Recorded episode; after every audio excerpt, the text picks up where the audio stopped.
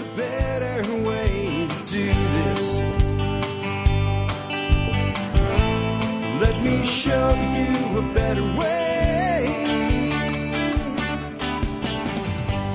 Hi, folks. This is Jack Spirko with another edition of the Survival Podcast. As always, one man's view of the changing world, the changing times, and the things we can all do to live a better life. Times get tougher, even if they don't. Today is the 10th of July, 2018. This episode 2247, 2,247 episodes now of the Survival Podcast, uh, heading into our second decade uh, together here at TSP. Anyway, what's today's show going to be? Well, it's not really the first Tuesday of the month, but it kind of is because last month the first Tuesday was weird because then the 4th of July happened. So we kicked it forward. In 2018, we know what we're doing on the first Tuesday or the alternate first Tuesday of every month. Bug Out Trailer Show with Spirko and Harris. So Stephen Harris will be joining me in just a bit. We got a lot of stuff to talk about today as we continue on in this series. Before we get Steve on, let's go ahead and hear from our two sponsors of the day. Sponsor of the day number one is the Berkey guy. That is Jeff the Berkey guy Gleason. What are you going to get from the Berkey guy? As shocking as it may be, the Berkey guy sells, well, Berkey water filtration systems. He's got a lot of other really great stuff for your prepping needs too over at his website at directive21.com. That is the word directive followed by the numbers 2 and 1.com. And uh, the reason to go to the Berkey guy is he's the number one dealer of Berkeys in the United States. That means he's got the best pricing and availability of anyone out there. He's a maniac with customer service. He's the guy, if there is a problem on those rare occasions, he's going to make sure it gets fixed. How dedicated is Jeff to customer service? I had Jeff, this is a true story. I had Jeff on a panel discussion group one time. There's like five of us asking, answering questions for audience at an expo and he was answering customer service questions on a tablet through email in the middle of the panel. It might be a bit obsessive, but when it comes to a sponsor that I know is going to take care of the audience, I know it's Jeff. Check him out today for your water filtration needs. I have a Berkey. I use a Berkey. I think you should too. You can learn more at directive21.com, and he does have discounts for members of the MSB in the benefits section of the MSB.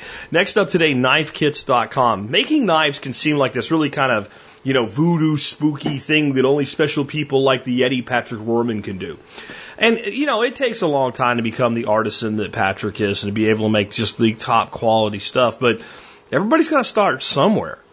And knifekits.com is that great entry level point where you can learn to make knives. You can help your kids learn to make knives. You can learn how to do stuff. Remember, America used to be a place where people could do stuff? A great way to get back into doing stuff is do something. Go make a knife. You can learn how to make Kydex sheaths. They have all that stuff there. They have a lot of awesome material, Damascus steel. They have all kinds of different materials to make handles out of. If you don't know what you're doing and you want to get started, they got books and DVDs. If you need help, pick up the phone and give them a call. They'll help you out. Can learn more at knifekits.com and they do offer a discount through the MSB or Member Support Brigade also on the benefits section thereof. Before we get into it today, let's go ahead and hear uh, about the year in history for today's episode. We're up to the year 145 AD at tspwiki.com. We have a fiscally responsible emperor contributed by David Verne.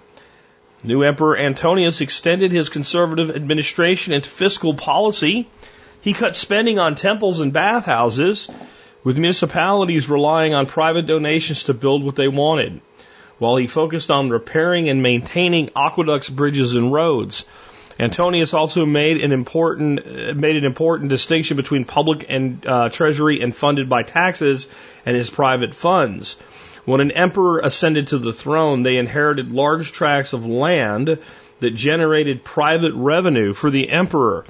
Antonius was extremely stingy with public funds, but he gave generously from his private fortune, such as funding rebuilding projects in cities and hit by earthquakes and paying for food in areas struck by famine. He will be one of the few emperors that will leave his successor with a surplus in the public treasury. My take by David Verne. Antonius was embodying the idea of principes, first citizen. Emperors at this time still maintain the illusion of a semi-republic ruled by a first citizen who acted as a leader of the public side, but was just an average citizen on the private side. Antonius' stinginess with public funds and generosity with his private funds served the idea perfectly. It would still be several decades until the system fell apart, but eventually a series of military dictators would come to power, paving the way for medieval Feudalism. Yeah, we're heading up into that time frame. Uh, isn't this a stark contrast to the way our politicians are today? I don't care if right or left. Politicians are so fast to spend money and brag about it from the public treasury. They'll say things like, and I got an extra $500 million for this and $10 billion for that. And I brought that, Congressman will say, I brought that money home to Texas or Florida or whatever. Um, and they're so generous with that money. They never argue about whether we should spend the money or not, just what it should be spent on. And why? Because it's very easy to be generous with other people's money. However, being generous with your own money, that's something I don't see a lot of politicians do today. So the more things change, the more they change. Yeah, maybe this time around anyway. We don't see a lot of people like Antonius in the modern day. Of course, he probably still have you executed for looking at him the wrong way, but hey, at least he's got that uh, fiscal management thing going right. Uh, with that, uh, let's go ahead and get into today's show. And I'm really excited now to invite back to the Survival Podcast for Bug Out Trailer 7, Stephen Harris. Hey, Stephen, man, welcome back to the Survival Podcast. Jack, great to be back. Happy to be here. This is uh, going to be another fun one. We're uh, going to be doing uh, more questions, shorter answers, faster pace. Cool for uh, for this one. Yeah, and we missed a month, right? Because I had to go on vacation like a, like a piker, right? So, and then we skipped last week because last week had a hole in it. I, I, I, whoever figured out to put Fourth of July on a Wednesday, they suck. We should get them. Wait a minute, you can't do that, can you? I think uh, Julius Caesar's the blame. The calendar that. people. That's who did it. You know, if you have a fourth on either like a Tuesday or a Thursday, you just take an extra day off and make it a super long weekend.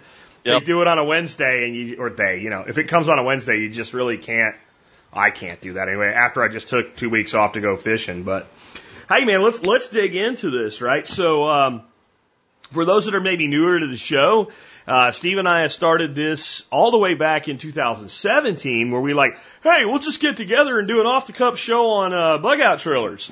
And so we did that and then we got like 800 pages of questions.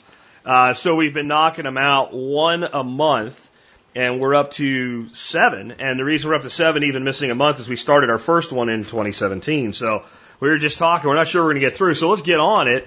Um, let's start out with uh, the first question. Steve and Jackie spoke about bugging out without a trailer and how to put things on top of a car. What if we bugged out with just a tent or tarps? What should we consider? Dave in Oklahoma. What say you, Steve?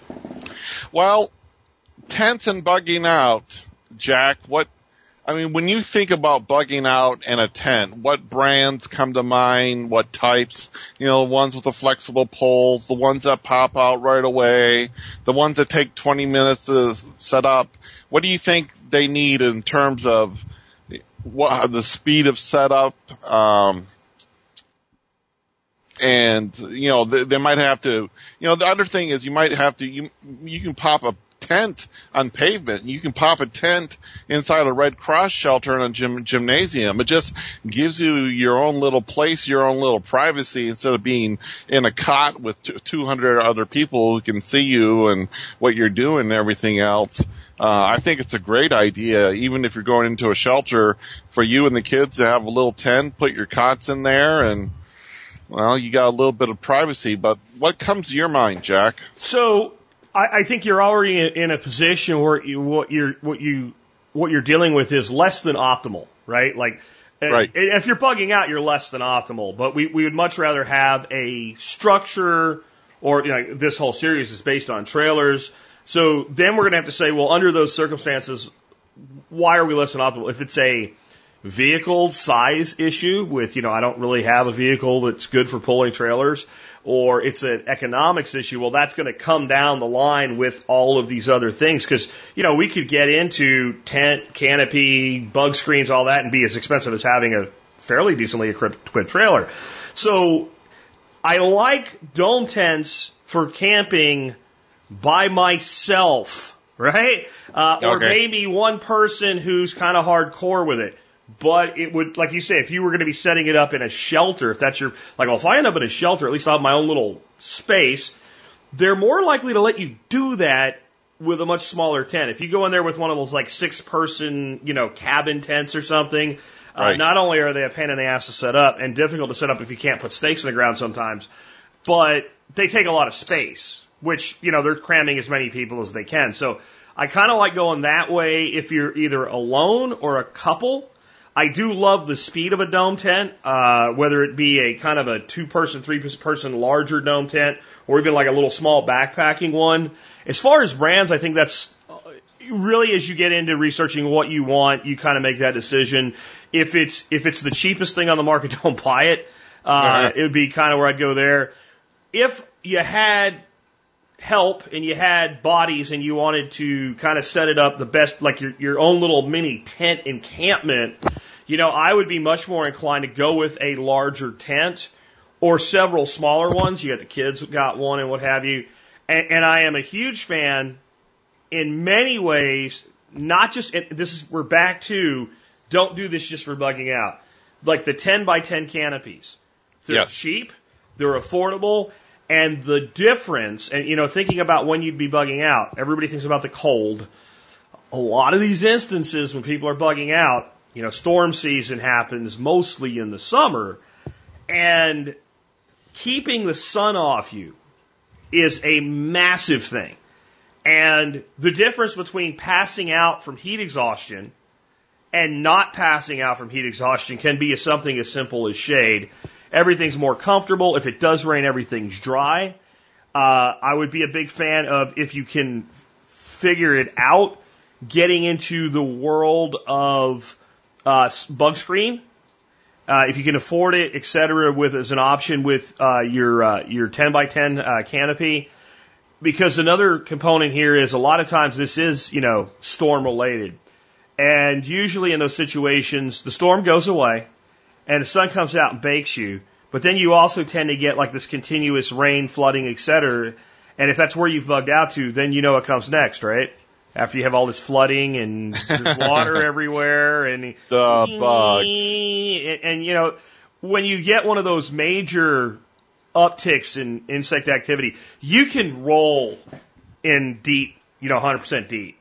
And there's a point at which there's enough of them and they're hungry and they don't care anymore. And I'm a big fan of insect repellent and all as well, but having a place to get away from that is huge. And you also, a lot of times in these situations, you end up with uh, big upticks in flies. And if they're house flies, they're annoying and they get on your food and all, and you know, netting helps with that. But you also, a lot of times, will get upswings in black flies, yellow flies, deer flies, horse flies. And I'd rather get bit by 10 mosquitoes than one frickin' uh, deer fly. I mean, Yeah. it's like being shot with a blowgun dart when one of those things gets you. And they always seem to get you like in the middle of the back through your shirt in that one spot you can't reach. Uh, Yep. And they make kids cry. So, I mean, I, big on having some way to keep insects out. Uh, there were these people that were on the beach with us when we were on vacation. They were ready to bug out whether they knew it or not. They had a box, they had a box truck, right? And their box truck was loaded. They had all their camping gear for, or all their cooking gear. The guy had two propane griddles and he set up like a cooking station for, they had like 25 people. It was like, so it wasn't just in that truck, but the truck was like a support vehicle for those 25 people. They had awnings, they had insect screens, and they were down on the beach with those, and they were set up like an encampment. And, and they were, they were very comfortable. And kind of modeling that, I I think you can do a lot. And so we would probably want to make that box truck into some sort of a living space, and they could have very easily. However, really focusing on making things comfortable outside of it made a lot of sense too. This guy was an elect, he owned an electrical company, and it was basically an electrician's box truck, like a big install one, like you'd send out when you're doing Right. like a 10 story building. And he just, every year when they went down there, he just emptied it out, threw all his crap in there, and that worked really good. Yeah. Yeah, I think a box truck, we talked about box trucks on this series as, um, something that you can bug out in because you can throw your couch, your chair, your TV, you can throw everything into it and you got like your own little living room inside the truck. So once you got all that, you know, sleeping, I, kind of looking at your notes here, what are your thoughts on like cots, hammocks, one versus the other? Uh, cots. Well, if you can got the space for a cot, bring one along. It gets you off of the ground, out of the bugs in the water, and they're generally better to sleep on. Uh, you're you're not going to hike with a hammock, but there are um, two interesting. There's an interesting cot from Cabela's. It's like a tent on top of a cot it's big rectangular thing and you, you crawl into it and you got bug screen all around you and you got a rain fly and it's waterproof. And the other thing is hammocks, uh, especially the jungle hammock from junglehammock.com, uh, Clark Outdoor. There are other ones out there, but that's a good place for you to go see one. The hammock is fully mosquito proof, bug proof, and it's fully rain proof. You can be in a torrential downpour in the jungle and not get wet inside of this thing. It's your own little personal shelter, self-contained. Um, it, it, would be, that would kind of be a little bit like a luxury item. It'd be the cot with a tent on top of it would be great for like two little ones, two kids to be in. They'd sit there and play and fall asleep. Uh, you can get pretty exotic, exotic with it and it can make your life a lot more comfortable, a lot more easier. But then again, if you're going to spend the money on a jungle hammock, you really probably want to be a backpacker and go, uh, camping yeah. and hiking with it anyways, and be, you should be practiced with what you you do. Um, yeah, kind of on that, like so. It's it's a specialized hammock camping is a specialized thing. I've slept in a lot of different hammock and hammock like things. When I was in the military, part of our uh, initial issue of our gear was a cargo net, and there was all kinds of things you could do with the cargo net, but all that really ever happened with the cargo net was you tied two knots in it, threw some TA50 cord on it, and strung it up as a hammock. and I mean, that's really the only thing ever, anybody ever used one for, you know. Um, I guess in one of the survival schools, we made a fish net out of a couple of them, and it actually worked okay, but we ended up with better ways to do it. Uh, but we made hammocks out of them. And I used to sleep under these things called bohíos up in the mountains in Panama. And I don't know if you've looked at a weather report for Panama, but it doesn't get real cold there. Uh, no. But it was always comfortable sleeping in these hammocks because of the airflow underneath you. And what that tells you with hammocks is they really are a cooling way of sleeping, which is great until it's actually cold. Yeah, then you freeze. Then you freeze. And a lot of times you get really cold in a hammock with a temperature that you wouldn't otherwise think is that cold. And even sometimes when people do things like have like a, a lightweight sleeping bag is appropriate for the temperature, if you don't have some sort of an additional lining between your bag or your cover and the bottom of the hammock, and not even necessarily being a net hammock like I'm talking about, but you know the more conventional kind of parachute material ones, you get really cold really fast. So if you're a, a hammock camper, well then you're going to know that you're going to be equipped for it. If you just go out and buy stuff like that, like you're saying, you're probably going to be miserable. This is also probably not good for your kids. Uh, it's probably not good for big families, the hammock stuff, unless everybody does it anyway. And then you're also relying on something, a place to hang it up. Yeah. Right? so, like, I do my workshops here, and, and I say 80 to 90% of the people that come here camp here. And there's always some number of hammock campers. And they're always like, Do you have trees? And I'm like, Yeah, I got trees. Do you can hang a hammock from? Yeah, I do. How many? Well, there's probably four or five really good places for hammock camping. Can you reserve me one? No.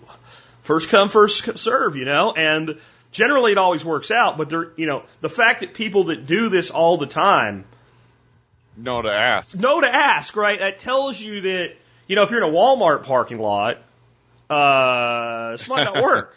now, I did see something real cool one time was this thing that basically stuck in a spindle hitch of a truck and yep. and a couple hammocks could hang in it, and that's fine.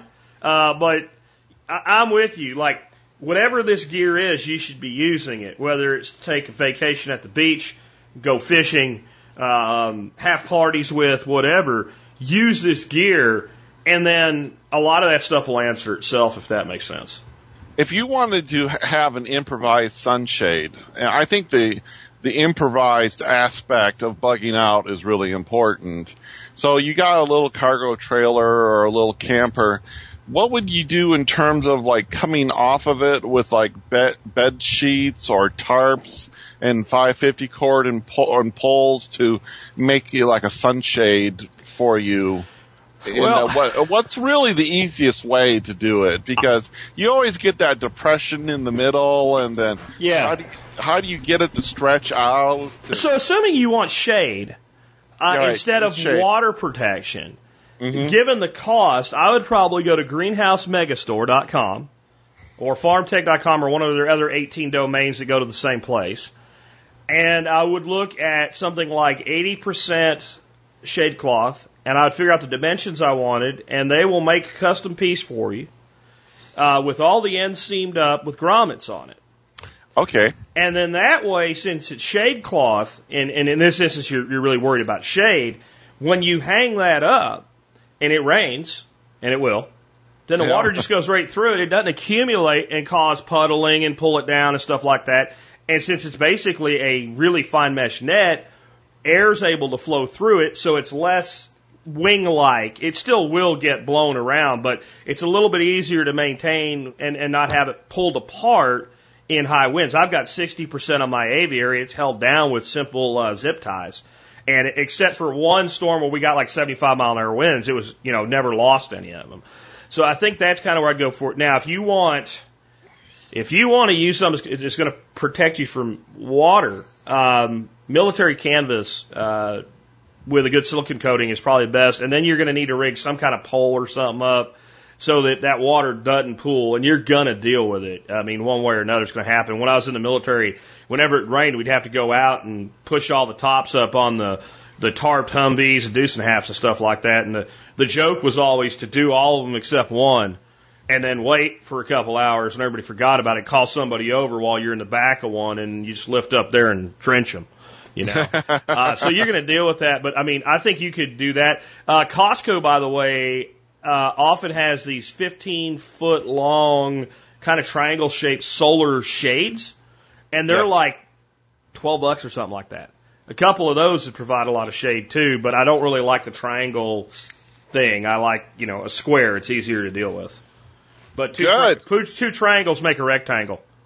So, True. you know, I mean, but yeah, Greenhouse Megastore, you can get shade cloth at any percentage you want, any dimensions you want, grommeted and, s- and all. And for something that size, it's, it's going to cost you maybe 50, 60 bucks. And then you got something that really, really works. That's a great idea. I never thought of shade cloth. Yeah. Yeah, because again, the water's going to come through it. Let's move on from there. I think we hit that pretty hard. Um, here's a question. This is going for you. Uh, I bought a few Harbor Freight two-stroke gasoline generators. They are marketed as 1,000 watts, but I think they produce about 800 watts. But that is fine for what I use them for: fishing, camping, hobbies. Steve mentioned that they're good for about a thousand hours. Just wondering, can that be prolonged? with careful use, extra maintenance? If so, what will one do to make them last longer? For example, would adding a little extra two stroke oil make the mix more oily and prolong the engine's life? Abram in Tennessee. It's the material science of the cheap parts uh, and the simple machining that gives them the short life. They're not just a, a quality, finely machined metal. It's not the best selection of metal and it's not the best machine metal. It's not the lube that you are adding to it that's going to extend the life. And we're talking about $88 for a thousand hours of power. That would be 24 hours a day for 50 days. And You want to put that in perspective? That's 8.8 cents an hour. yeah. The gas costs more. Yes, exactly. the gas costs more. You know, seven, eight hundred dollars, thousand watts. This is a bargain. Uh, if you were looking at two cycle engines, there's like some snowmob- snowmobiles and others that have an oil bottom. They're actually oiled from the bottom instead of oiled from the fuel. That would be better. However, you just can't beat the simplicity of an $88 two cycle engine. Remember, a two cycle engine does does not mean an engine that runs with gasoline and a bit of oil. It refers to how the engine handles air, fuel, exhaust, compression, ignition, expansion, etc. It's just a much simpler engine. It has generally more horsepower per unit of weight than even a four cycle like a normal car engine. So when you think of two cycle engines, think elemental, beautiful simplicity. They're going to be louder. They're going to smoke. You're going to smell them. You're going to hear them. But it is a beautiful simplicity in internal combustion engine fundamentals. Um, Jack, if you were on a budget, needed prep, what what do you see the role of a two cycle generator? Would you use one? Would you even buy one just to loan to a neighbor in a disaster? What would you be thinking of with an $88 700 watt generator? I mean, if I you know, strapped for cash in the generator sector of my budget, I'd probably buy at least two of them because they're so damn cheap.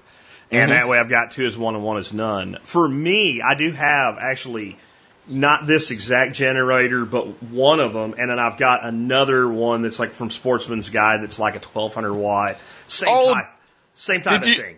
Did you get in on that? I was posting on the Facebook survival forum. Everyone asked me, Steve, we, we, we want a generator other than the thousand dollar Honda. So I'm like, okay, I gotta start buying some more generators. And, uh, you know, people is like, why do you have so many generators, Steve? It's the, uh, it's for the survival podcast.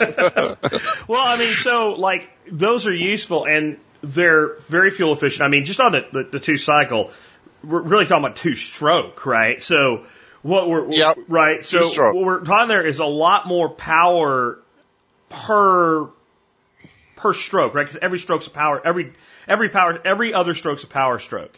Right. And, and of kind of put this in four stroke. perspective, I have a 17 foot boat with a 75 horsepower motor on it. And, but it's an older one, so it's a, it's a two stroke. And it'll flat scare you when you romp that thing down because it has such a power to weight ratio and you're getting the same thing out of these generators. The thousand hours, that's what you should kind of bet on if you do everything right. You're really talking kind of more like a mean time between failures things there. So do any of them go longer than that? Sure. You just shouldn't plan on that. Uh, they're great for charging up battery banks. They're great for running a little thing here and a little thing there. Um, I'll tell you what, if you, you can mock them all you want, but if you had no power and you don't have a generator and your generator and your, your neighbor has one of these little $88 generators, it's going to look pretty good. yep. Uh, I, I, these are, you know, these are another thing I say, you know, take them, take them hunting, take them fishing, take them camping. Yep. Use them, learn how they work. Don't be afraid to use it because it only lasts a thousand hours. I mean, a thousand hours of generator runtime is a lot of time. And I think we kind of need to remind people that you really shouldn't be running your generator nonstop unless you're talking about like a whole house standby plumbed into gas or something. That Right. generators are to be run for a time and then we shut them down and we give them a break. We refuel them. We charge up our, our systems. Then we run, you know, silent and deep. I think is a term you used referring to like the way uh, submarines r- run. Yep. Personally, I have a uh, Troy-Bilt 7500 uh, watt generator, which will run as much as I've, you know, I've never been like, I need to run something else and I maxed out what it can do. So that's my primary. And then I have one of the Hondas that you recommend, and I have two of these little crappy generators. And those little crappy generators are my, you know, three is for me and four is even more. Yeah. Uh, and because give, if, if you do invest in a Honda, right, Mhm. Then they don't weigh that much more than one of these little $88 generators, and they're quieter. And when you go camping or something, if you're going to take a generator, you, you, you, you're going to take it. I uh, recently Home Depot, and this is in 2018. I, you got to remember, people could be listening to this in 2028 for Sure. TSP 20. Uh, in 2018, Home Depot had the Sportsman brand, uh, 1000 watt, which is really an 800 watt inverter generator. It's 18 pounds for $159 on sale. And it was like a series of one day sales and we were all over TSP going, the 1000's available and people would go and buy it. Then the 2000's on, on sale and people would go and buy it. Then the 1000's back on sale again. And uh, people would run and buy it. I've been running that little 1000. I got a little bug out. I got a bug out trailer but it's also my portable mobile office for some stuff that I'm doing. And uh, uh, times I'm working out there and you know, I'm sitting next to the house with all the power in the world, but I got this little inverter generator sitting 100 feet away from me, literally on an extension cord, and then 50 feet the next day, just sitting there idling, running, keeping everything in the trailer running. Uh, the bigger one, the 2000 watter, will run my microwave and my little countertop oven and it'll run the AC. Uh, but I, I mean, the other day I, I let my Honda with the extended run fuel tank run for two and a half days because I've never run it for two and a half days on the fuel tank. And I let it run all day. I went out, did some errands, came back at 10, went to turn off the generator and it was just sitting there in uh, economy mode on low, just purring along, can barely hear it. I go, hey, you can run all night. And I fell asleep and forgot about it and started working the next day. It's like round three is like, oh, my generator. I go outside, still, still running, running. still running. By the way, that sportsman's generator was on sale. You said it was for like a hundred and thirty bucks. 150 159 dollars. Yeah. Even right now, it's two hundred dollars. It's hundred ninety nine bucks at Home Depot, and, and I'd uh, say that I would, knowing what I know about that generator, before I bought the eighty eight dollar generator, I'd go buy that. Yeah, I, I, think it's a better, it's a better ROI. The uh, twenty two hundred watt one, the bigger one's three fifty. You know, I might sit around if I didn't have one yet and wait for that to go on sale again because if they did it once they're So- they're they're going to do it again. Yep. Yeah, uh, this li- this little it, so the I guess the advice is if you're see- if you find a little inexpensive inverter generator, a thousand watt or two thousand watt, and it's really on sale. Champion the RV people love the champions. Some other people love the Predator from Harbor Freight. Uh, the, these little inverter generators are getting so mass manufactured that they're taking over the low end of the market.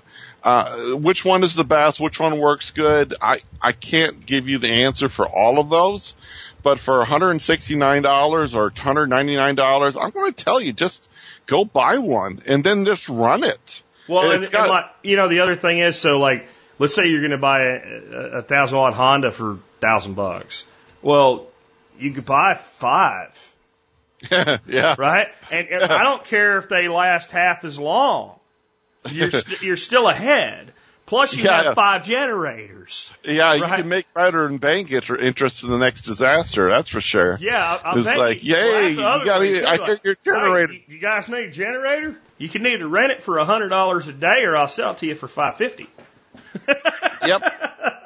exactly. All right, so let's move on. We've talked a lot about generators here. Um, next one is Steve. How would I set up to run a 12 volt fan, lights, USB charger, and also have a 110 volt plug to run a small AC or electric heater, coffee pot, etc.? Jake in Tennessee. You know, there's someone on the TSP Facebook forum that uh, I don't know if he is a fan of mine or not, but he came up with a term of "don't poke the Harris," and I saw that and I went, "Huh?" And Well, I- let's I see. It's, it's Jake. It's, it's Jake in Tennessee. Uh, Yeah, I know. I- I so think do you I know? know Do you know about the Jake rule?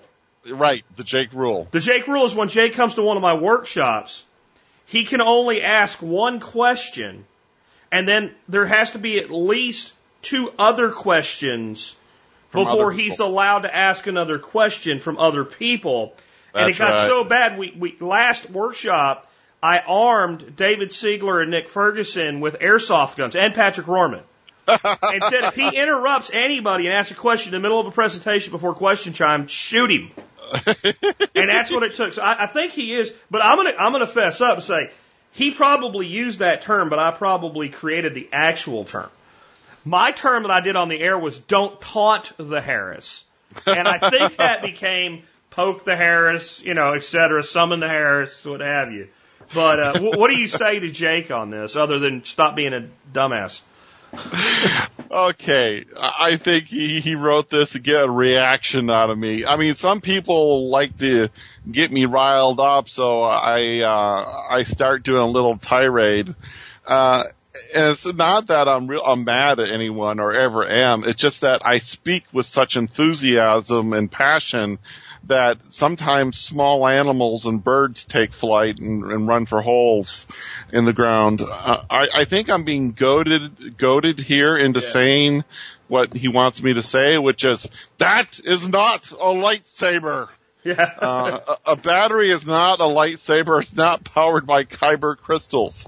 You are not. I mean, a, a, a re- marine battery, reserve battery, deep cycle battery. I mean, what he said initially, it's it's designed to run a, a fan. It's designed to run small LED screw-in light bulbs with an inverter. It's designed to give you infinite USB charging. That's the beauty of it. You, but you are not ever, ever, ever, ever going to run a small AC or electric heater or a coffee pot. Uh, you might make, you know, have a single, like a Keurig coffee maker run off of a battery a few times and I'll only acquiesce to that because I got such an education in coffee, Coffee. from, from Forrest Hilt and other people. Well, I- tell you what, if he wants to do all this, I'm sitting here, you mentioned Champion. I am a fan of those. And let me tell you, when I looked at RVs, every RV dealer, that's what they, they're pushing with their RVs. You're right about that. Here's a little 3150 watt Champion inverter generator for 800 bucks. He can make all the damn coffee he wants out of gasoline that way. Um, actually, some coffee pots take more than a thousand watts. They take more than twelve hundred watts. So it's 3150 watts, Steve. Oh, sorry, thirty-one fifty. You know what's great about the Champion? There's one that co- a couple of them that come with a little keyless remote, and you can start and stop the generator remotely. Awesome.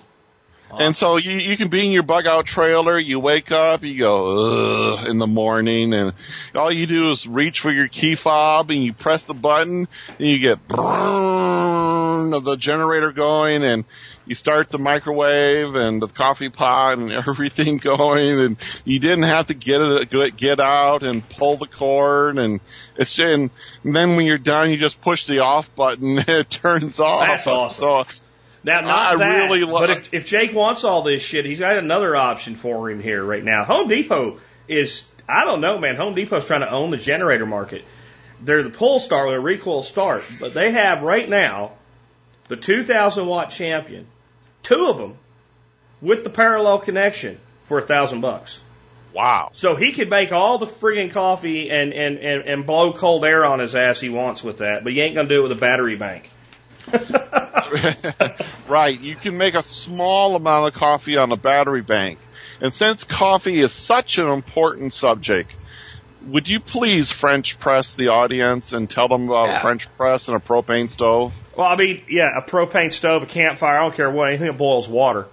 A French press and coffee is all you need. We won't go deep into that because we just recently had Nicole Sauce on an expert council show explain how to make the perfect cup of coffee with a French press.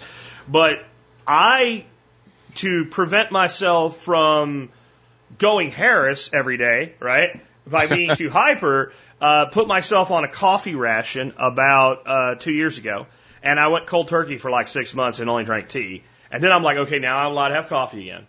And we got a Keurig because it makes one cup at a time. Yep. And like the third day after we got the Keurig, I'm running around the house like friggin' Beavis in the Cornholio mode. And I'm like, okay, plus the water here blew up the Keurig. We blew up three Keurigs in three weeks with the hard water and gave up on it. And I had a couple cups of coffee this morning. My wife had a couple cups. We made them with a French press. You know, for, for the house, I have an electric kettle because it's just simplicity. It sits on the, the dry bar right next to the, uh, the French press, and we make our coffee, we make our tea, we do all that with a French press. And I've got one I recommend that they've just that I've been recommending a long time, and the manufacturer just completely retooled it. And I, I am convinced it is the best French press on the market, though I don't know that I would use it for bugging out because it's glass, right? Right. So, but any, you know, they're all. I mean, it's not like you need to have a degree in engineering to make a freaking French press. Go on YouTube and type in French press and watch the YouTube videos or listen to Nicole Sauce. Listen to Nicole Sauce, but if you want one for travel, I would probably get an insulated uh, stainless steel model. Uh, we used to sell insulated stainless steel mugs that were French presses, but the gear shop is no more. So, but that type of is what I would use for travel. For home, get a glass one. Trust me. They're just, they're just nicer that way. Uh, let's move on. Um, just wondering if Jack or Steve or anyone in the TSP community has suggestions for deterring climbing insects and slugs from climbing into a trailer and into it uh, when it's parked in grass or similar as shown in the photo above, which I didn't see. I recently heard here on TSP that mint deters insects. I've yet to try that. Any further ideas, welcome. Handy as mint plant can be for secondary use for Jack's gym socks tea to help me sleep and dream. Uh, what do you think, Steve? Uh, keeping bugs off and out of your trailer. Uh, the thing I was told by an expert long-term RVer, someone who lived in their RV for more than five years, is uh, he would always take a can of Raid, the nasty organophosphate um, insecticide poison Raid, and he would spray around his tires and his trailer, and he didn't have a trailer hitch, but he said spray around your trailer hitch where it comes in contact with the ground or the vehicle.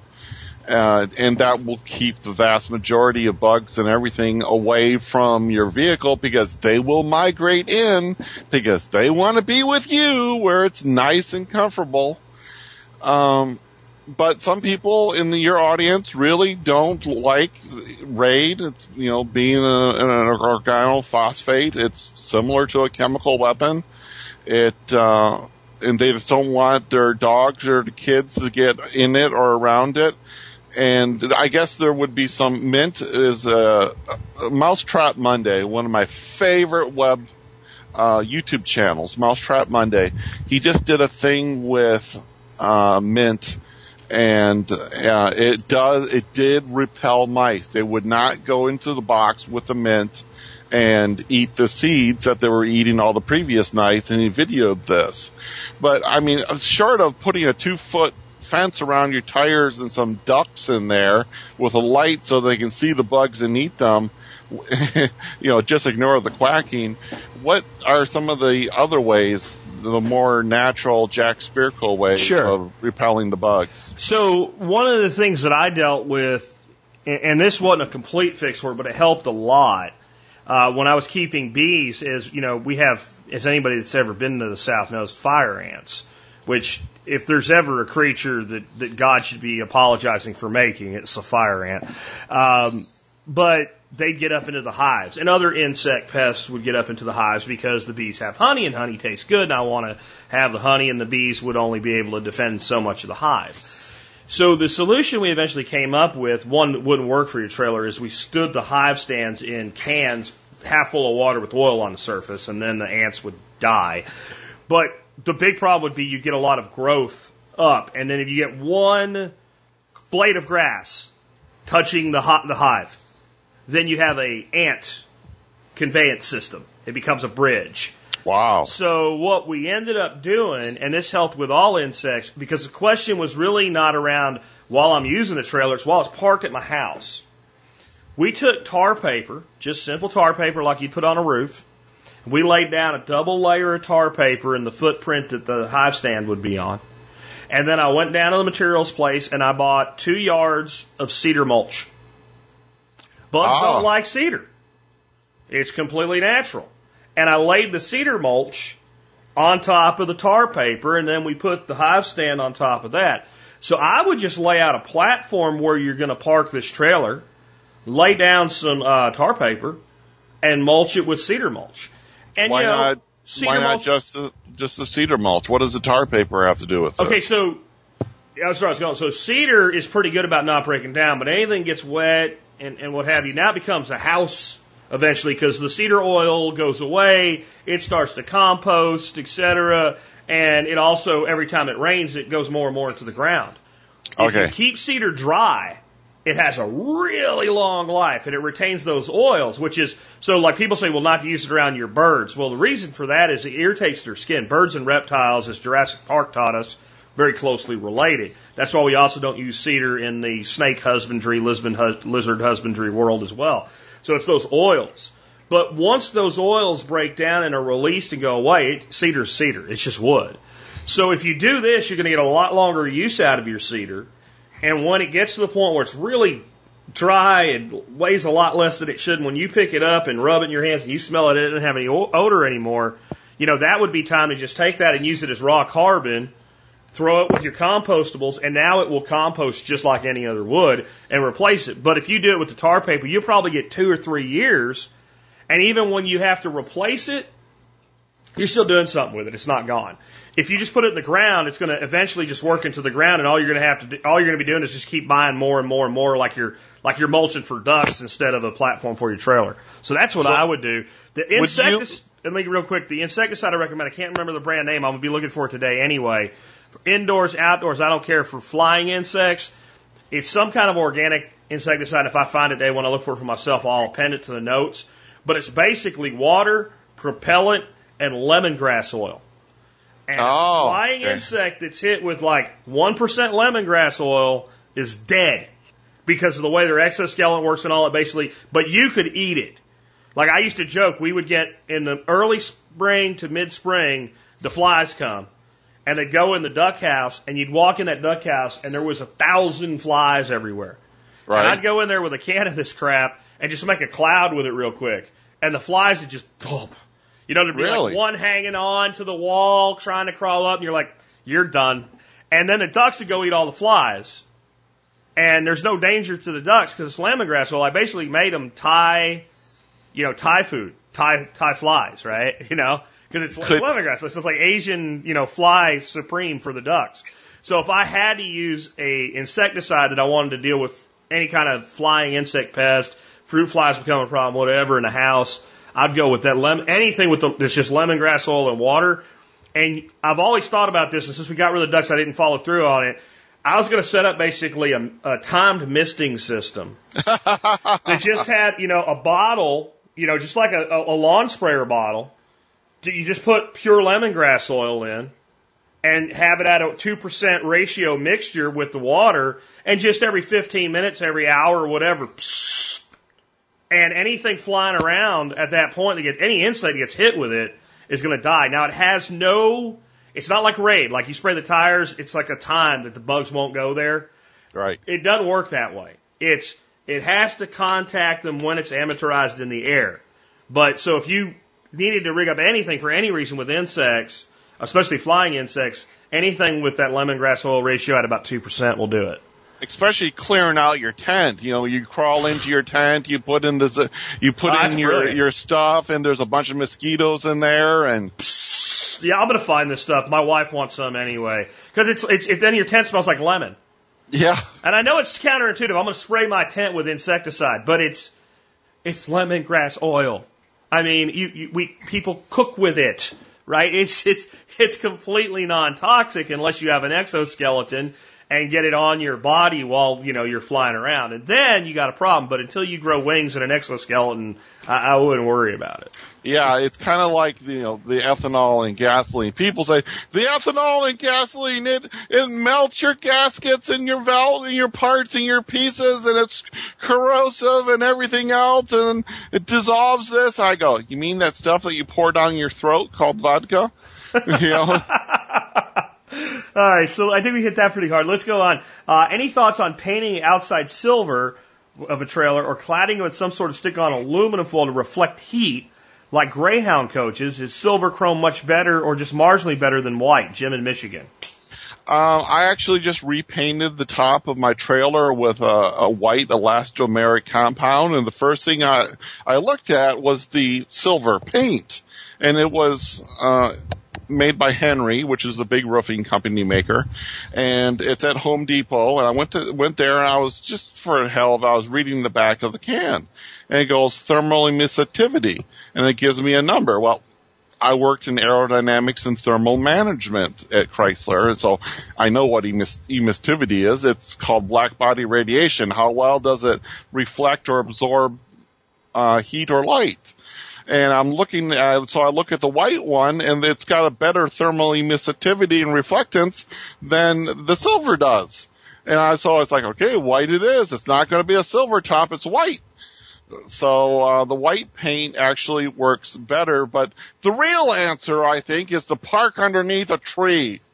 You know, instead of worrying about cladding and aluminum foil, I wouldn't put aluminum foil under any circumstances on the outside of my trailer.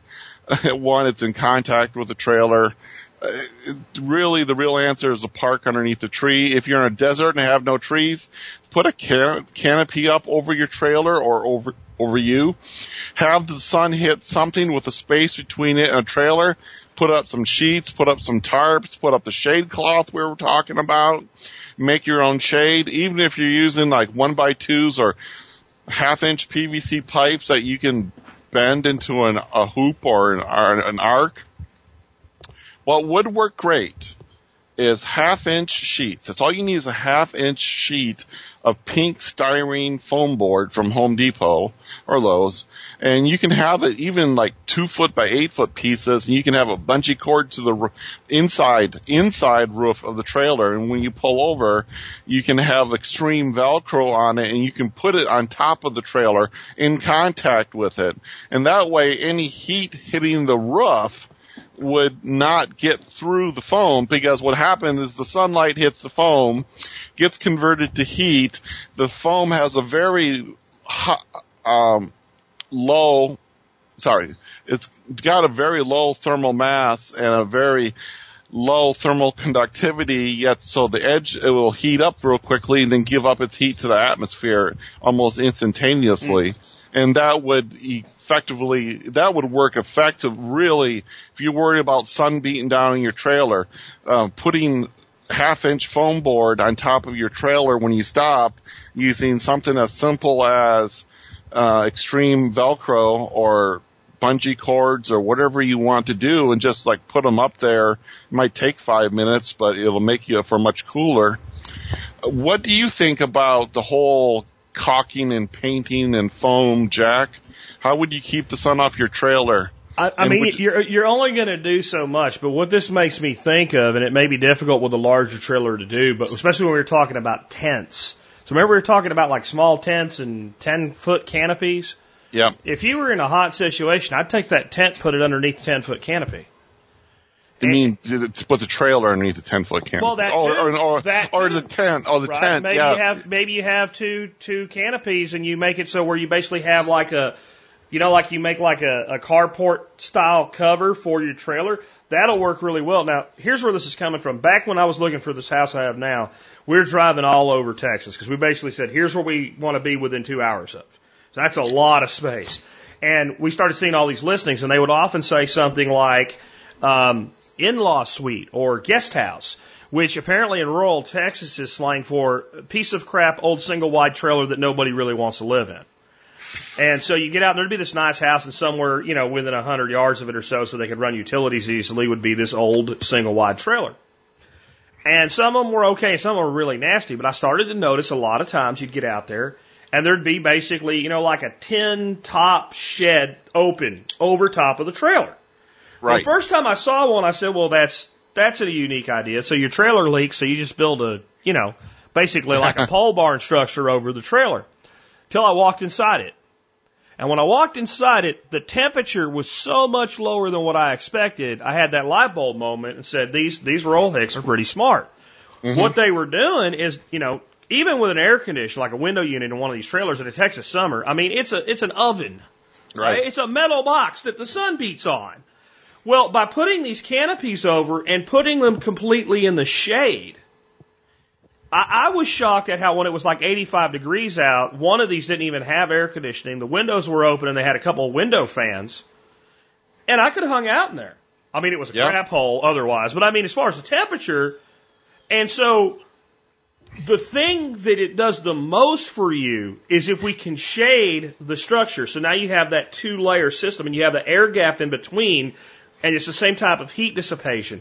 So if I wanted to really keep my, tr- my trailer cool, if it was, you know, one of these smaller teardrops or whatever, yeah, back it under there. Or if you're going to set up the tent city during the heat of the day, especially with those little dome tents, I mean, you take a two man dome tent and you just pick it up without even taking it down as long as there's nothing inside it. You just pick it up and move it. I mean, Yep. one person can do it. So you throw the tent underneath the the, the canopy, Mm-hmm. and you're going to be a lot more comfortable that way. Yes. So I think, so then that, where did nature give you shade? So if you can find a place that you can back a trailer into, and there's some great big hemlocks over top of it, which, you know, that's a good case for making sure you have things like a bow saw or a pruning saw or an electric chainsaw with you. And then maybe you're in a place where, hey, I can, I can make myself a little place to tuck this trailer into. Mm-hmm. Um, without damaging everything, because I took a few limbs off here and there. Now, you know, don't go to under somebody's black walnut trees and start hacking at them or something like that, because they got money in that. But you know, if you're somewhere where there's, a, you know, you can just take a limb or two off of some uh, evergreens and create mm-hmm. that. Anything you do to put shade, and then the other side of that, you'd think, well, that's the exact opposite of what you'd want in the winter. Not really. Yeah, sun will warm you during the day, but you know the cold is at night. That's when you well anything like that. Then you got a wind block as far as down talking the natural structures back in any kind of uh, you know pines or hemlocks. Any hunter knows that when you're out in the coldest part of the winter, like that second deer season, second season archery, would have you, you're looking for two places. You're looking in the pines and you're looking on the south side of the mountain where when the sun hits it. That's right. where the deer move because they're smart. Right. Mm-hmm. So I think kind of thinking that way is kind of the way to go. Though I do like your idea about the foam on the roof. That's going to work very well. I think you could even figure out how to do that in kind of a permanent way. Um, combining the two, if you actually built some level of a storage space on the roof, Mm-hmm. Like a shallow, kind of like think of like a truck bed toolbox type thin, you know, pull out structure. And then that had a standard top of metal or, or what have you. And then you coated that with a foam and epoxied it on the top. I think you'd end up with creating that same type of situation. It's kind of like putting an attic in a house. It's a, it, it helps. There's heat up there. It's hot in the house, but it's a lot hotter up there in that attic, and that heat's not getting down any it. Right. I, I I love your take on it. It's it's wonderful. Well, cool. I, and I think I have to really think about that attic approach, but it could be done. You probably want to do foam on both sides of it, just like you do in an attic. But uh, somebody right. can take that on and start playing with that idea. Um, next one, I got. I converted my Honda EU 2000 generator to tri-fuel pretty easily. Would it make more sense to carry propane for the generator instead of gasoline? Does the loss of efficiency impact my ability to run an RVAC? Haven't tried that yet. Jared in Montana. I can see you picked up on my accent for efficiency. Efficiency. efficiency. There's not a loss of efficiency with propane. You just can't cram as much propane into a cylinder as a gas than you can with liquid gasoline. That's why it's kind of derated. That's why a 2000 watt generator will be a 1600 watt generator on propane. They just can't cram enough fuel and air. Uh, I'd say run gasoline. It's a lot more available if you're using a Honda EU 1000, 2000, or 2200i. Uh, and if you are using one of those Hondas, you got to have, must have Harris mandate the six and a half gallon extended run fuel tank from vmsales.com. That's Victor Mike VM S-A-L-E-S dot com hell of a guy, small company, uh, small man operation, and he makes these great fuel tanks that'll run your Honda. You don't have to go out and feed the baby in the middle of the night. It'll run for two and a half days. Now, the issue with propane, one of the greatest things about it is it stores forever. There is no degradation in propane over time, period. Not ever you're more worried about the tank rusting out over 20 years than you are about the fuel. So that's one of the really, really great things about propane. If you had to store fuel in your trailer and you wanted so you could just like turn it on and run it right away, uh, and not have to worry about uh, PRI-G in it and, you know, cycling it out every year and checking it and everything else. Propane would be the thing to do for that. But it, the good thing is you're tri-fuel. So what you can do is even if you have, let's you know, you can have 15, 20 gallons of empty gas cans in your bug out trailer and you can have like two barbecue tanks of propane. Bug out happens, you bug out, you leave and you have to run the generator, you run on propane, but that just because you're bugging out doesn't mean you're not going to have gasoline available to you, especially after you get out of the affected area. And I, one thing, I, I kept like 15 gallon barrels empty in part of my shop for over 10 years. And then when I moved back to Michigan, I took them with me and we had like storms coming and everything else. I just took the empty barrels and I went and filled them up with fuel. So I think it's kind of important not only to have energy stored and saved and that you can run on and use when everything goes down right now, but it's smart is you going through Walmart and they got gas cans on clearance. Buy them. Even if you're going to store them empty. Because you can be like in Jack in Texas, and it's like, we're in for a series of three days of tornadoes and thunderstorms and it's going to be bad, people. And you go, okay, it's, it's the night before. You go out and you buy extra fuel. And if you don't use it, you put it into your car. Some people don't want to store gasoline in their garage or outside. And let me tell you, you can leave a can of gasoline outside in the sun forever, especially if it's in a 15 gallon HDPE container forever. I've been doing it since 2003. They're in my garage right now and it will store forever. I got, I've had tanks of diesel and gasoline and 15 gallon HDPE drums sitting outside for the last eight months. Rained on, sunned on, everything. They're just fine. But some people don't like it. Some people with the gas cans might think there's a smell, which there aren't with the drums, but they just don't like it. They don't want it. But go ahead, keep them empty because you get warning. Hurricane three days away. Okay, you got plenty of time. Go fill up the gas cans. At least you got them that I mean that people think uh, an empty gas can is not a part of, of preparedness, but it is. We get warning many times on our disasters, and you just go fill them up. You can't find a gas can to save your life in Home Depot three days before a hurricane, but if you got four of them that you picked up for a little bit of nothing on sale when you saw them, hallelujah. But Jack, I'm really kind of too close to this energy picture to really make an outside the box comment. From everything you've heard from me over the years, and uh, also thank you for having me on TSP. I'm really excited for you having your 10th anniversary. Um, I'm glad I could be a small cog in the TSP machine. But what is your take on propane versus gasoline for a generator? And what do you think of multi-fuel generators being able to run on natural gas, propane, or gasoline? Uh, I, I, think it's a great idea. It's not what I've personally done, um, but I think it makes a lot of sense. I think one of the biggest reasons it makes sense is the storability. Uh, the fact that you know you do have to rotate gasoline, et cetera. However, uh, the way I look at it is I have a large supply of both diesel and gasoline at all times. As you know, I came up with a I, I came up with it independently, but I think there's many people have come up with the basically the numbered gas can approach. Yeah. You got one through twelve, and when January comes, you take the number one can, dump it in your car, and when you fill the car up next time, you take the can and fill the can up and put it back in the number one space. And in February, you do the number two can. So I have gas, and it's going to be constantly rotated. And anywhere I go, I'm going to have fuel. Um, however, it makes a lot of sense. It probably, if nothing else, the, the Honda generator I should do the conversion on because it's easy.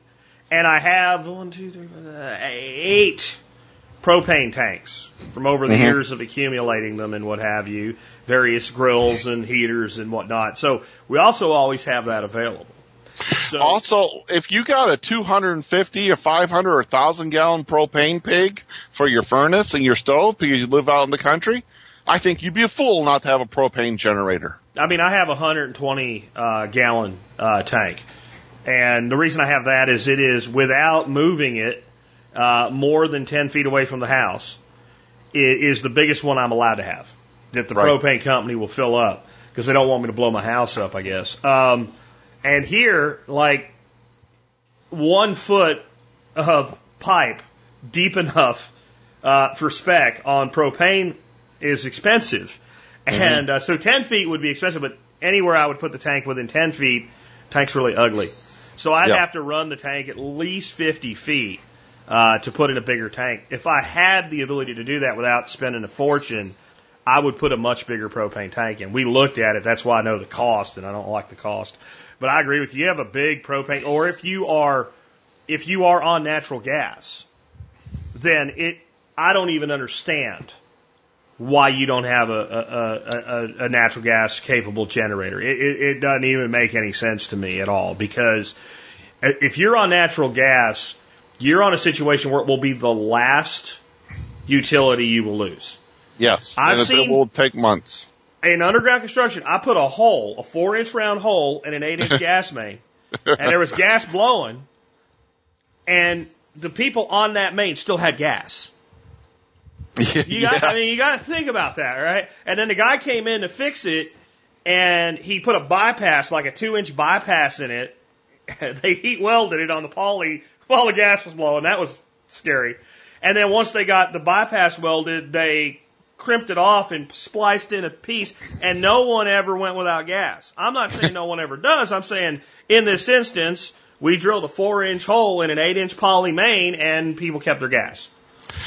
they um if uh, my generator is tri-fuel as well, and I have a hookup for natural gas for it that I've made. I, it's documented on solar1234.com. Just you'll have to scroll down and look for the link, but it's there. And it comes off the bottom of my hot water heater natural gas line. It's really easy to do. Not something you want to do if you have kids. But other than that, uh, yeah, I can run off of natural gas on my generator forever. The reason I've been running gasoline and getting so much, many, many hundreds of hours on gasolines with the different generators is for you. It's because I have to give advice to you. In order for me to give advice to you, I have to have experience and expertise, which means testing and time on something in order to do it. So I'm really running on gasoline for you guys, even though I have natural gas at home.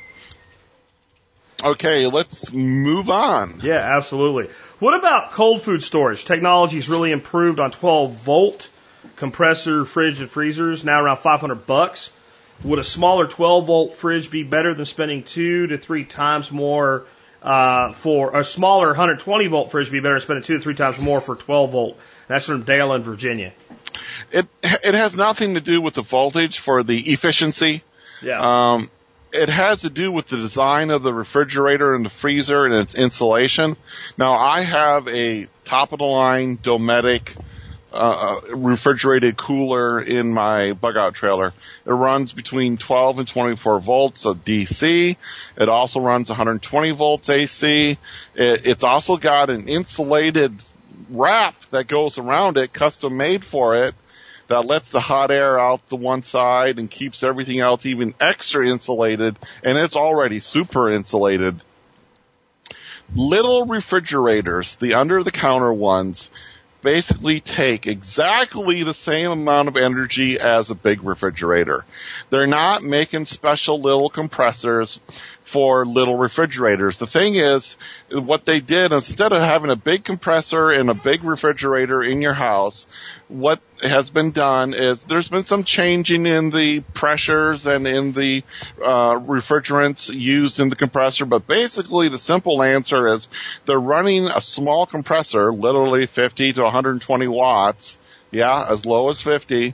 They're running it more on a longer duty cycle instead of running a big compressor for a short period of time, they're running a smaller compressor for a long period of time.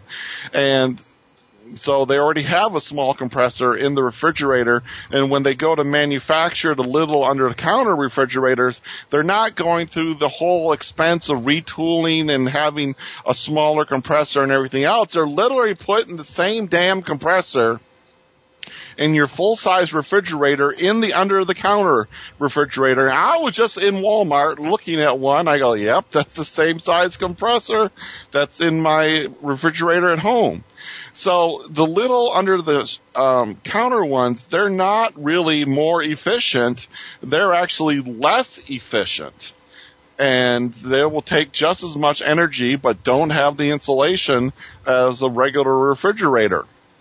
Uh, as a side note, in my Dometic, I also have these five pound ice blocks uh, freezer blocks, and I got one that does its phase change at 5 Fahrenheit, 18 Fahrenheit, 28 Fahrenheit, and 34 Fahrenheit. So I can cool my Dometic down to any temperature I want and use the five pound ice blocks at whatever temperature I want to keep the cooler. So, um, I got an interesting combination I'm going to tell you about in a second, but Jack, what do you use if you're going out fishing for a day? And how would you change this for uh, bugging out in a trailer? Well, I mean, if I go fishing, I take a cooler.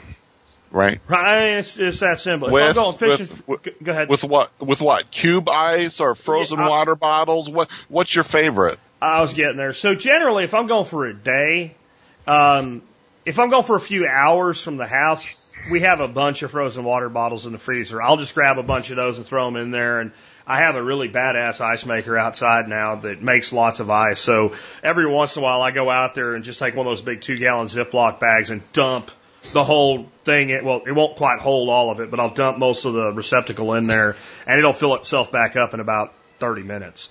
So I have lots of ice. So I'll use a combination of those two. If I'm going to be out for like a full day, I'm going to go a lot more with, you know, ice cubes, bagged ice, something like that. Stop by the store and pick up a few bags of ice. If I'm going for a couple days, I buy the great big solid blocks of ice because they hold for damn near ever. If you know what I'm talking about, they're like Yeah. 20 pound solid block of ice. And they have, I don't care how many water bottles you shove in there, they keep things cool a lot better and they last longer. Yes. If I was trying to last a long time, I'd probably take one of your little cheap, uh, 150 buck ice makers off of Amazon and plug it into my Harris battery bank in the back of my truck. And I could make ice as long as I could get water. yeah, you have to be stationary because it's the water slushes Sure. around in it. Sure, but I mean, wherever you set up, you just plug it in and you can make all the ice you want for damn near ever. You know, I and- think, I think one of the most interesting combinations of how I would answer this is for keeping things cold with no refrigerator, with no refrigerator needed, is let's go smart thermodynamically.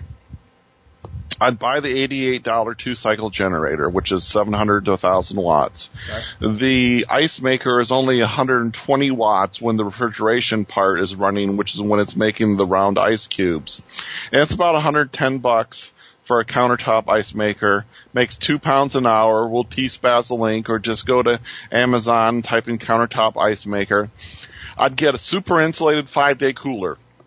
Or, or one of those I, no, I can't tell you to go spend the money on like a Yeti type of cooler because no, this is a, this is supposed to be simplicity. So get a thirty dollar five day cooler from uh, the store in Igloo, and get the two cycle eighty eight dollar generator, the hundred and ten dollar countertop ice maker. It makes two pounds of ice an hour, and basically make the ice and dump it into the cooler. And now you got ice to go into your drinks and drinking cold drinks with ice, that's very efficient because it cools you from the inside out. And don't ever overlook that. I mean, a cold, I mean, especially if someone's getting near heat stroke or sunstroke or something, putting cold liquid inside of you is very important. Uh, then dump the rest of the ice into the cooler as it makes it to keep the cooler cool. And you're kind of like making your own ice on the fly. You got your own little refrigerator that your duty cycle is like two times a day I make ice and put it into the cooler. So you're your own little compressor. And this way you don't have, uh, a little refrigerator. You don't have to buy a little refrigerator. You got much better insulation and long-term flexibility than a little refrigerator. You can pick up the cooler and you can take it someplace. You can take it into a, into your tent, into the inside of the trailer. You can take it to the beach. You can use it for hunting and everything or in fishing. And it's multi-purpose. It's something you use every day. It's not something you just bought and put away for preparedness. And you can even use the ice maker on your countertop in your house. It's just that if you were bugging out, you grab the cooler, grab the ice maker, grab the $88 two cycle generator, and out the door you go. And the ice maker makes ice in about six minutes. That's how long it takes for the first ice cubes to come out. And they're a little bit smaller, then they start to get bigger because it's cooling down its own water as it's making ice. But I think that would be, don't take my word on it, do it. Okay, go out and get yourself a five day cooler, get the countertop ice maker. I have two of them. I got one going almost all the time just for cold beverages for convenience. But this is something I would say you practice and you do and you go, yeah, that works. That's a smart thing. And you got 50 times the flexibility for just a little bit more money than buying an under the counter refrigerator. Gotcha. Gotcha. I think the other thing I would add to this is let's minimize how much we need to put in there and keep cold in the first place. Right. right. Let's, let's, let's try to like, you know, amazingly, our ancestors of not that long ago didn't have any refrigeration at all. Nope. Right? So they were very fortunate and very well off if they happened to be a person that could put an ice house in and go out in the winter and cut some big chunks of ice out of a lake, throw sawdust on it, and if they could occasionally knock a couple cubes off and put it in a glass of lemonade, they were pretty happy about it. Yeah. So if we follow that example, then, you know, one cooler with some ice in it is plenty. It's more than they would have had. Yep. And um, I think we've about run out of time. We went over. We've been going for about a minute, an hour fifteen, so probably about an hour ten on the show. Yeah. And the next question is a really long one on uh, how to take a shower uh, in the bug out trailer or in the wild. And I got some great answers here for you. So look for how to take a shower by many different ways in bug out trailer episode number eight. Well, and that will bring us to the end of another show. Steve, thanks for taking time to be with us today. Oh, Jack, again, thanks for letting me be a part of TSP, and uh, I wish you a happy 10th anniversary. Uh, anyone new to the show wanting to hear all of my crazy stuff that I have done with Jack, you can go to Steven1234.com and uh, get all the stuff out there. There was one thing I wanted to mention, okay? and, and it's something regarding solar. Maybe I'll do something with you in future on it. But I was wrong on something. I was positively 100% wrong on something on solar, and it was on the Survival Facebook forum. And someone said, "When when is there a return on investment on solar?" I go, "There's never." And they go, "When's the return on investment on day one?" I said, "It's impossible to get a return on investment on day one of solar." And someone, I forgot his name, but I want to give him credit. He came along, he proved me wrong. I want to, I want to tell you uh, briefly. Um, he says it, solar can pay itself back on day one if because the property you're buying is so far off grid that you can't get power to it that it, the property is half the cost of a property that is on the grid. So you put a little money into solar and batteries and inverters, and you run more efficiently. Was that Sean Mills? I, I don't I don't know, but Sounds you know like what? Sean Mills. It, it, it, you know, I was wrong, and it's like you know, if you can get property for ten thousand dollars instead of thirty thousand dollars for a bug out location with a cabin on it, and you have to put solar up, the solar just paid for itself in day one because you got cheaper property. Well, I mean, if you let's say you bought a property that would be thirty thousand with with grid for ten, and you put ten thousand dollars worth of solar in, you just profited ten grand. Yeah, abs- so it's actually got absolutely. a positive ROI. It's doubled its return. That's that's that's one good way to look at it. I also think that there's the huckster way. That's where you, you, you sucker enough people into buying solar at a double markup and then Mm-hmm. that way yours all pays for itself. So you you put in a fifty thousand dollar solar array and you sell a hundred thousand dollars worth of solar shit, and then you take the fifty thousand dollar profit and pay for yours. Yep, but I wanted everyone to, you know, I want, I wanted everyone to hear this. I was wrong. No, that's I mean, that's a good point. No, that's and if you there are properties that I've seen like this that you can just do the math and go. And you could turn around then and sell that property once that was done and have a profit if you wanted to do that too. And then use that to buy your other bug out pr- property that you really want. Absolutely. You, you can profit from doing that. And, uh, that wouldn't be a small little enterprise thing for some people to do. Awesome, man. Well, again, man, thanks for being with us today, Steve. And, uh, We'll get you back on uh, next time around. Let's take a look at this. Uh, when that's going to be? August, first Tuesday, second Tuesday in August. August the seventh. I was going to say I might get up there and get in the way of my birthday because my birthday's August second, but uh, that's a Thursday, so it'll be the seventh of August. We'll be back. We'll be uh, talking about how to take a shower when you're bugged out and a bunch of other cool stuff. Again, Steve, have an awesome day, bro. Thanks, Jack. See all, all you guys later, and you can catch me on the TSP Survival uh, for, uh, TSPC forum on uh, Facebook. And you can always email me questions anytime you want as well. Steven1234.com. All right, I always enjoy having Steven on, and this Bug Out Trailers uh, series has turned into a great thing, not just on bugging out and trailers, but on a lot of other ways to bug out and on preparedness in general. So, again, I'd like to thank Steve for his contributions to that. Uh, before we uh, sign off today with our song of the day, I want to remind you one of the ways you can help support the Survival Podcast and the work we do is by becoming a member of the MSB. It's also known as the Members Support Brigade. That's where you uh, you sign up as a premium member to the Survival Podcast. You get discounts to about 80 different companies. You use those discounts, you get your money back, and most people over a year make a profit on their membership. So, 50 bucks a year to join. Let's say over the year you get $100 in discounts, you just made 50 bucks and you get to support the show that you tune into on a daily basis. So consider joining. Just go to survivalpodcast.com and click on members to learn more. Now we get into uh, song of the day today. This is a song I'd never heard.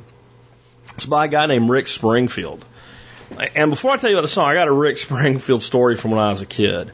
So I was a kid in the 70s and 80s, and of course Rick Springfield was a great big old soap opera star in the 1980s, early 80s, and then he became a rock star. Uh, and I really didn't know much about Rick Springfield other than I got to go to a concert and Rick Springfield was going to be the guy there. So all of a sudden I was really like, oh, I had to see Rick Springfield. I'm talking, I'm a little kid here. And uh, we went to this place called Metropolitan Park in Jacksonville, Florida. And I'd actually been to quite a few concerts there as a kid. Uh, I saw Charlie Daniels Band all the way back in 1982. And I have to say, I saw the Charlie Daniels Band in 2000 and 2012, I believe it was, in Arkansas. And in all those years, they were just as good. Uh, but so I'm waiting to I'm going to go see Rick Springfield, Rick Springfield. I say, Rick Springfield. And, and we were like heading and then didn't go because they canceled the show because of his voice, his throat he had problems. And I remember being so damn mad as a little kid, not understanding. And I have a whole new understanding of that today, given that I make my voice, my, my living with my voice. And I've had times when I've had to cancel shows because of voice issues. And the reason I even tell that story is because we learn things as we age and things that we're so sure of when we're young. A lot of times as we get older, we find that they're not so true anymore. And we, we find that in many ways that we mature, including, let's say, uh, in, in the world of the workplace. I remember when I thought all my bosses were just a bunch of jerk assholes and they were lucky and, you know, and I guess I had enough in me to, to know that wasn't really true, but it was still easy to put that in the back of your head and not understand all the burdens that the guy that I worked for and the guy that he worked for carried. And as you work your way up professionally, you start to have less of a negative view of the people above you because as you uh, you know, as you rise in levels of responsibility, you realize why those people are paid more and that what seems easy is actually, in many instances, a lot more difficult. And there's a lot of ways that we mature over the years. And hopefully, for most of us, we have good examples in our parents to try to help us learn that uh, through their experience so we don't have to learn 100% of it through our own. And that fits right in with today's song. It's called My Father's Chair. And this is kind of a heart wrenching song. Um, it is about a father having passed away and the chair in the home symbolizing the father. And at times, the and this is an autobiographical song. Rick and his his family would avoid the chair because it was too hard to look at. And other times would climb up in the chair to be close to his father as he dealt with the pain and anguish of his father not being there anymore. And there's also, I guess, the eternal question comes up in this song in a real raw, true way that I think most people never are honest about. And that is, will I ever see this person who's passed on again? And of course, there are people because because of their religious ideology say, "I know I will." Uh-huh. Okay, and then there's the atheist that says, "You go to sleep, you're dead, you're dirt food, whatever." And it, you know, I don't know if you guys have listened to me long enough, but I'm a deist, so I believe there's something. What does that mean for the afterlife? I, I don't know. I don't know. And I think that position is one of true honesty. I don't think anybody knows what happens when we die. And this song talks about dealing with the anguish of that. Is my soul really immortal? Will I see him again, or was is is this this empty chair well, the closest I'll ever be? This chair and these memories, the closest I'll ever be that I'll ever have again. It's not an uplifting song, really.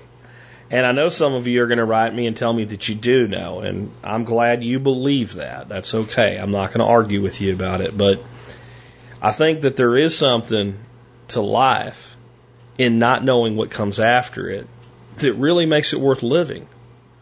And though we may miss those who, who departed before us, we should be grateful for the time that we're here.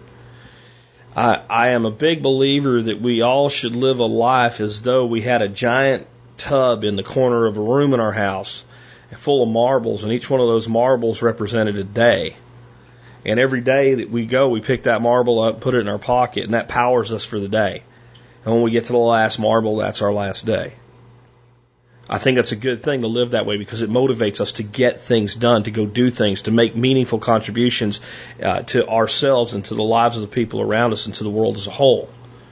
But I don't think we should worry about the last marble.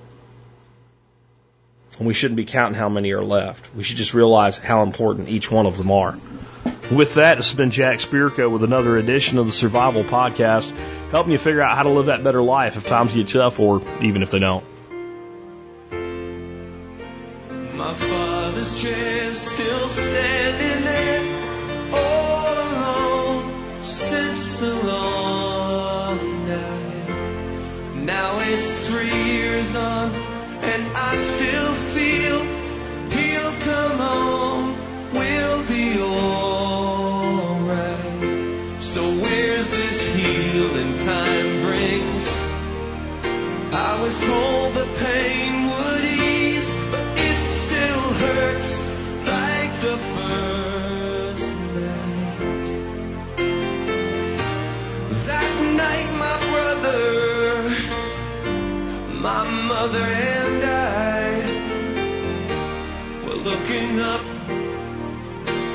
at a distant star